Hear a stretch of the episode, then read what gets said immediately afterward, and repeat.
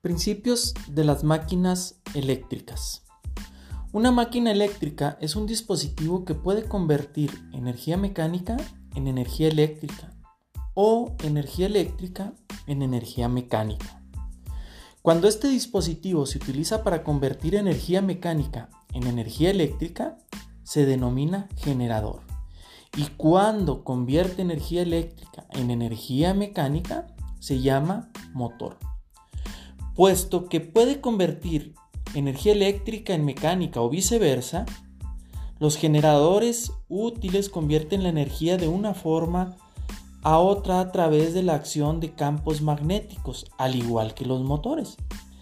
En este capítulo solo vamos a considerar las máquinas que utilizan campos magnéticos para tales conversiones. El transformador eléctrico es un dispositivo considerado también como una máquina eléctrica estática y está estrechamente relacionado con las máquinas eléctricas. Este dispositivo convierte energía eléctrica de corriente alterna de un nivel de voltaje a energía eléctrica de corriente alterna a otro nivel de voltaje.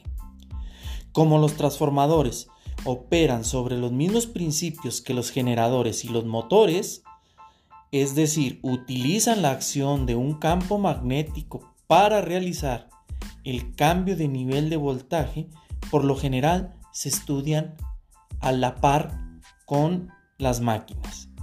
Estos tres tipos de dispositivos eléctricos se encuentran en todos los ámbitos de la vida cotidiana, en el hogar, los motores eléctricos hacen funcionar los refrigeradores, congeladores, aspiradoras, batidoras, el equipo de aire acondicionado, ventilador y muchos otros aparatos similares. En los talleres, los motores suministran la fuerza motriz para casi todos los tipos de herramientas. En consecuencia, los generadores son necesarios para suministrar la energía que utilizan todos estos motores.